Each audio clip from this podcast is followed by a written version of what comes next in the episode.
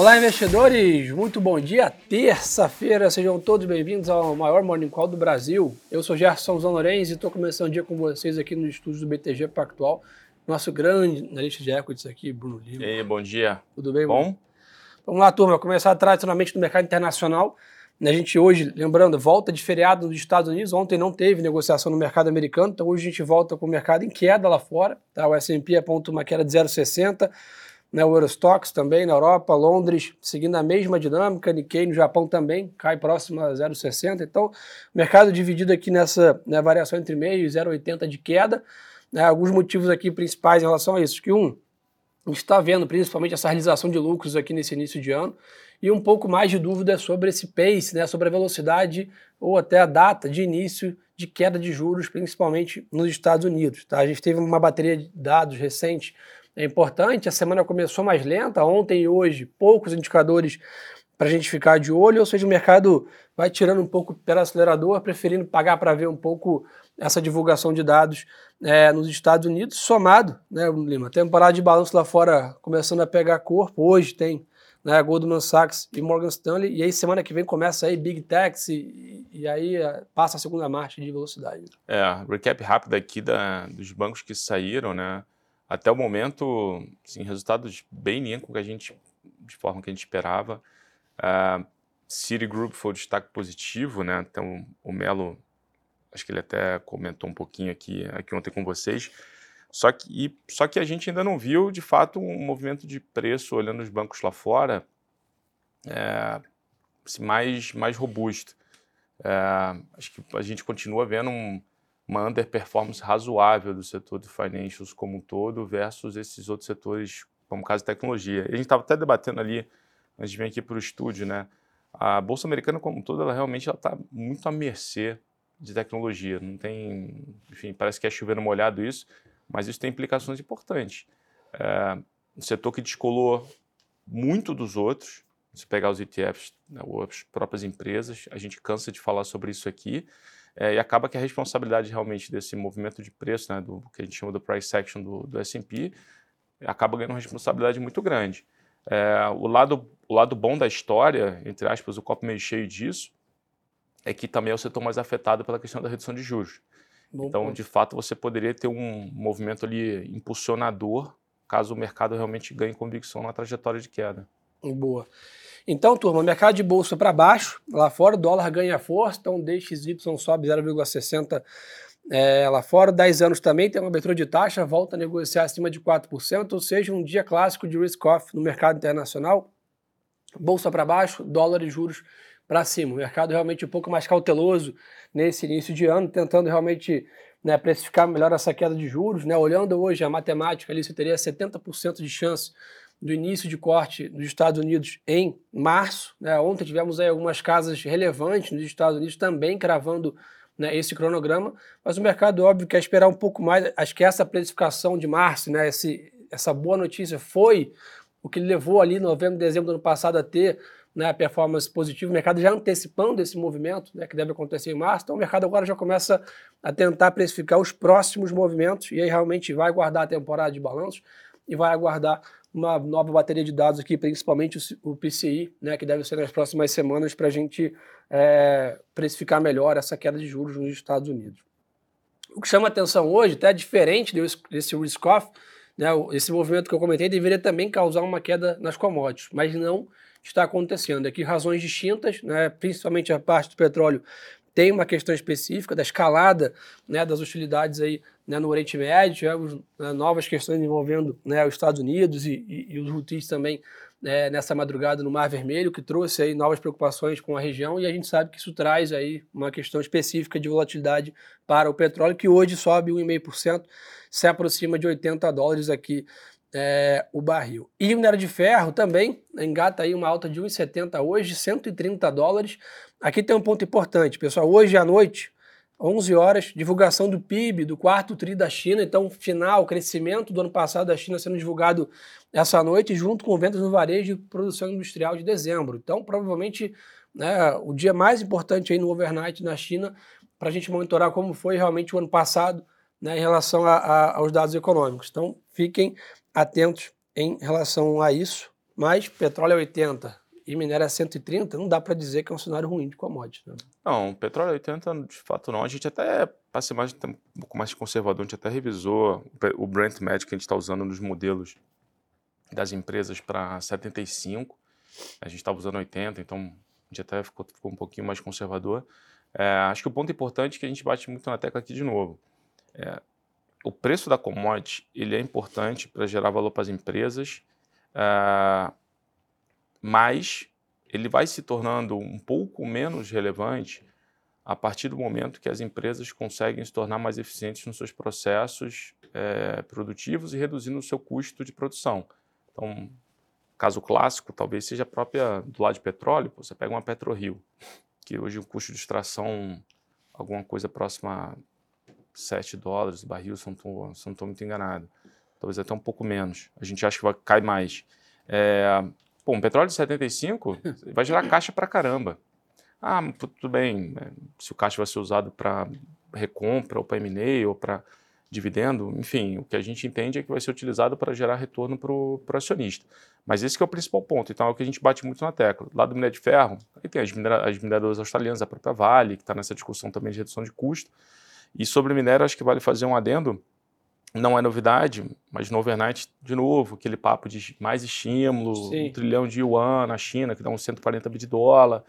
É, o próprio management da Rio Tinto comentou um pouco sobre, é, sobre isso também. Mas ontem saiu um dado que a gente comentou que é, na segunda quinzena de dezembro, um dado de produção de aço, ele tinha mostrado uma queda relevante. Tinha sido o pior dado da série do Bloomberg lá desde 2019.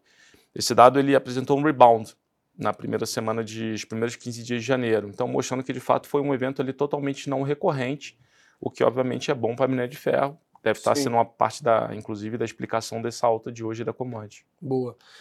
E pessoal, só para não passar batido aqui, 10 e meia da manhã tem índice Empire State de atividade industrial de janeiro. E além disso, o diretor do Fed, Christopher Waller, fala também a uma da tarde. Então, os horários de hoje são 10 e meia, índice de atividade nos Estados Unidos, uma da tarde, falas de dirigente do Banco Central americano, e aí 11 da noite, dados da China, que são os três horários para a gente ficar de olho no mercado internacional. Para quem chegou depois, está o pessoal pedindo para fazer um recap aqui, o mercado abre em queda lá fora, os principais índices caindo próximo a meio por cento ainda nesse compasso de espera sobre novas definições e novas divulgações de dados sobre né, a macroeconomia aí dos Estados Unidos, somado né, a temporada de balanços começando a ganhar corpo, com o Morgan Stanley e Goldman Sachs divulgando o resultado hoje também. Petróleo em alta, minério de ferro em alta, pelas razões que a gente já comentou. O Bitcoin também está com uma leve alta, mas está bem lateralizado agora nesse patamar de 43 mil dólares. Fez um grande movimento de alta recente. acho que é até natural seguir né, esse movimento agora um pouco mais de consolidação, acomodação de preços, como a gente chama, para eventualmente depois também criar aí novos, né, novas tendências de alta. Mais algum ponto lá fora, Bruno? Acho que passamos tudo. Acho que, cara, lá fora acho que é basicamente é, olhar essa discussão do geopolítico que a gente até bateu nessa tecla. É interessante ter, ter alguma coisa ligada a petróleo na carteira, alguma empresa relacionada a isso. Esse risco geopolítico tem toda a cara que ele deve perdurar por mais algum tempo. É, e, de novo, olhar essa dinâmica de, de resultado. Acho que quando começar a tecnologia, acho que isso aí sim vai trazer. A, a gente vai começar a, a balizar se o S&P pode ir para 5.000, 5.100, conforme algumas casas globais estão comentando, se de fato a gente pode ter um pouco mais de downside aqui na história. Boa. E pessoal, um ponto também importante, a gente já comentou ontem, né, está aí né, acontecendo né, o Fórum Econômico Mundial em Davos, é, onde o as principais lideranças aí, banqueiros centrais do mundo estão né, reunidos, então podem ter algumas declarações. Ontem, né, a gente teve algumas declarações de membros do Banco Central Europeu né, dizendo que ainda é muito cedo né, para declarar vitória contra a inflação. Uma dinâmica, né, uma fala, uma linha de pensamento parecida até com o que o Fed vem utilizando, mas também tem a visão aí que a Europa deve começar o início também de corte de juros é, numa janela próxima dos Estados Unidos em algum momento no segundo tri é, desse ano.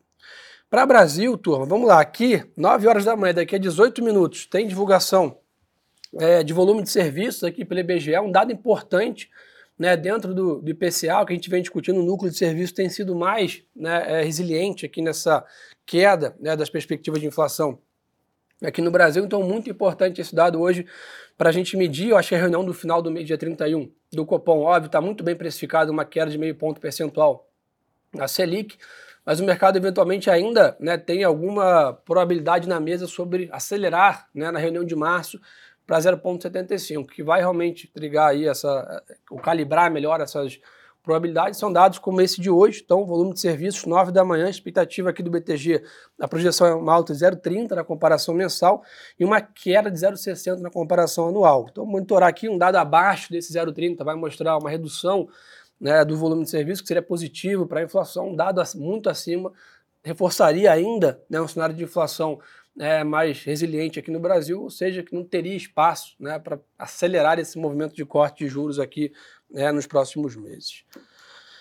Em Brasília, o presidente Lula tem reuniões com ministros e o ministro está fazendo também, Fernando Haddad, né, para discutir aí possíveis pautas, principalmente né, tem reunião com o CEO global da Enel, por exemplo, e também com o ministro de Portos e Aeroportos, aí, Silvio Costa Filho, é, também. Outro ponto, né, o presidente Haddad ontem teve reunião com o presidente do Senado, Rodrigo Pacheco, para discutir sobre a MP da remuneração, mas eventualmente não teve nenhuma entrevista após a reunião, então ainda seguem as discussões em relação a isso.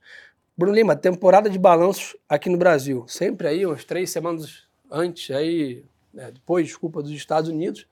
Dá para já pensar em alguma prévia, algum setor que a gente está de olho aí? A gente tem visto aí, é, ontem também serão algumas novas prévias, principalmente aí setor de, de imobiliário, começa a soltar vendas, etc. É. Acho que eu vi que a Vale já confirmou para o dia 20, se não me engano, relatório né, o relatório de produção. Como é que está aí a cabeça para o Brasil, cara? Então, saíram algumas, estão começando a sair algumas prévias aqui do, no, do nosso lado. Bom, como a gente já falou, né? É, destaque de metálicas é, vai ser realmente a Vale.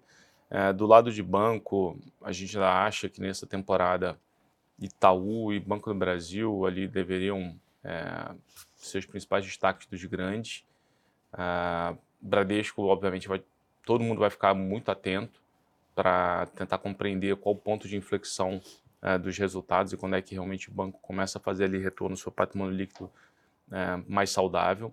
É, do lado de consumo e varejo, que é sempre uma pergunta que que a galera, enfim, traz bastante por aqui. De forma geral, a gente vai ver ainda um destaque para tudo que é ligado à alta renda. Então, todas essas, todas essas empresas que têm é, uma exposição maior ao segmento de alta renda, e exatamente como é o caso de shopping também, é isso que a gente deve enxergar, na nossa opinião, como os principais destaques na temporada de resultado. Contudo, a gente também pelo que a gente, enfim, é, verificou, a gente deve começar a olhar os números dos segmentos das empresas, é, dos segmentos de média média baixa, é, impactados por esses segmentos, melhorando. E, e aí vai, né, vai ao encontro que a gente já falou aqui algumas vezes, que são justamente essas empresas que elas de fato se mostram quando você olha múltiplo, enfim, performance mais atrasadas ou com múltiplo mais comprimido uhum. é, quando você olha para o passado recente. Então, bastante atenção também. É, talvez seja realmente onde a gente encontre mais oportunidades, onde o mercado realmente acabe fazendo muito mais preço. Então, Renner, é, enfim, Quero Quero, são nomes aqui para monitorar nesse, nesse aspecto. Boa. Pessoal, um ponto importante, né? Ontem a B3 divulgou né, o volume médio financeiro no segmento de ações de dezembro, mostrando uma queda de 13,6% na comparação anual, ou seja, né, a gente ainda está vendo o mercado de ações ainda um pouco mais ilíquido, né? Acho que a gente tem comentado com vocês sobre isso. Esse movimento de queda de juros, etc., a gente tem um lag, né, uma demora para isso se transformar em fluxo, para transformar em maior alocação por parte dos investidores. Então a expectativa é que ao longo, aí, no final desse primeiro tri, a gente comece a ter um crescimento aí no volume de negócios aqui, os investidores voltando né, a aplicar mais aqui, alocar mais ações nos seus portfólios. Turma, acho que esse é o resumo da ópera, né? Uma semana ainda um pouco menos agitada do que a última semana nesse comecinho. A gente tem aí né, o mercado esperando a divulgação de dados né, no mercado americano, 10 e meia da manhã, uma da tarde e à noite, 11 horas, aqui os principais dados da economia da China movimentando o mercado, enquanto temporada de balanço ganha corpo por lá. Aqui no Brasil ainda uma agenda mais lenta, mas tem volume de serviços aqui, 9 horas da manhã com Brasília ainda com poucas é, notícias, temporada de balanço ainda um pouco no horizonte para a gente monitorar. Lima, obrigado aí pela parceria de todos. Turma, convidar vocês a ficarem aqui no final da gente aí com a live, acompanhar a nova campanha né, do BTG sobre excelência, né, que é basicamente o nosso grande objetivo aqui, entregar produtos e serviços aí buscando o que há de melhor no mercado financeiro para vocês. Então fiquem aí com a gente no final do vídeo. Uma boa terça-feira de negócios. E lembrem-se, pessoal, que o melhor ativo é sempre a boa informação. Um abraço.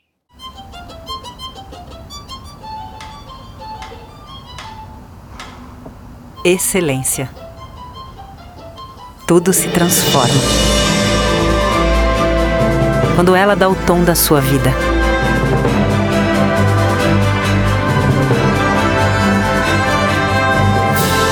A excelência está em você. BTG Pactual. Dê um BTG na sua vida.